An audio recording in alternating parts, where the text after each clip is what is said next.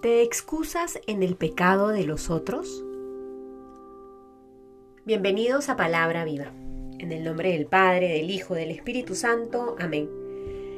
Del Evangelio según San Lucas, capítulo 13, versículos del 1 al 9. En aquel mismo momento llegaron algunos que le contaron lo de los Galileos, cuya sangre había mezclado Pilato con la de sus sacrificios.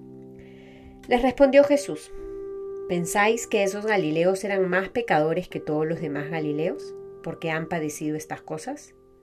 No, os lo aseguro. Y si no os convertís, todos pereceréis del mismo modo. O aquellos dieciocho sobre los que se desplomó la torre de Siloé y los mató. ¿Pensáis que eran más culpables que los demás hombres que habitaban en Jerusalén? No, os lo aseguro. Y si no os convertís, todos pereceréis del mismo modo. Les dijo esta parábola. Un hombre tenía plantada una higuera en su viña. Fue a buscar fruto en ella y no lo encontró. Dijo entonces al viñador, Ya hace tres años que vengo a buscar fruto en esta higuera y no lo encuentro. Córtala. ¿Para qué ha de ocupar el terreno estérilmente? Pero él le respondió, Señor, déjala por este año todavía, y mientras tanto cavaré a su alrededor y echaré abono, por si da fruto en adelante, y si no da, la cortas. Palabra del Señor. Hemos llegado ya al final de esta semana y seguimos acompañando este camino de acercarnos cada vez más al corazón de Jesús de la mano de San Lucas. Y el día de hoy, el texto que hemos escuchado nos invita a tomar conciencia de la manera en cómo vivimos nuestra fe, la manera en cómo asumimos con responsabilidad el camino que Cristo nos propone para alcanzar la salvación. La salvación, como sabemos, es un don que el Padre nos ha regalado. La salvación es Cristo mismo.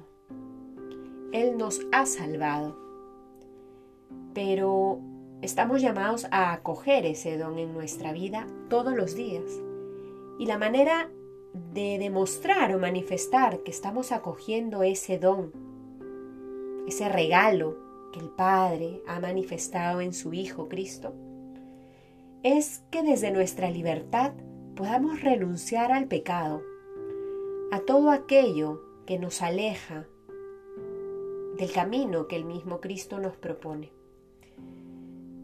Se nos cuenta este hecho en donde van unos galileos y en conversación con Jesús cuestionan el final que esos Galileos de los que contaban la historia tuvieron. Luego mencionan a, otros, a otras 18 personas sobre las que se cayó la torre de Siloé y murieron. Y mencionan esta historia porque de alguna u otra manera juzgan la vida de estas personas por el final que tuvieron. Un poco lo que intentaron decir fue, fueron tan malos que por eso terminaron de esa manera. Jesús les hace tomar conciencia con estas dos historias y los cuestiona y les dice, ¿pensáis que esos Galileos eran más pecadores que todos los demás Galileos porque han padecido estas cosas? No, no es así. Y si no se convierten ustedes, les dice a sus oyentes y hoy nos dice a nosotros, todos perecerán del mismo modo. Luego cuando termina esta historia de estas 18 personas que murieron por esta torre de Siloé que se desplomó, vuelve a decir, ¿piensan que estos que murieron de esa manera eran más culpables que los demás hombres que habitaban en Jerusalén? No, os lo aseguro y si no se convierten, todos perecerán del mismo modo.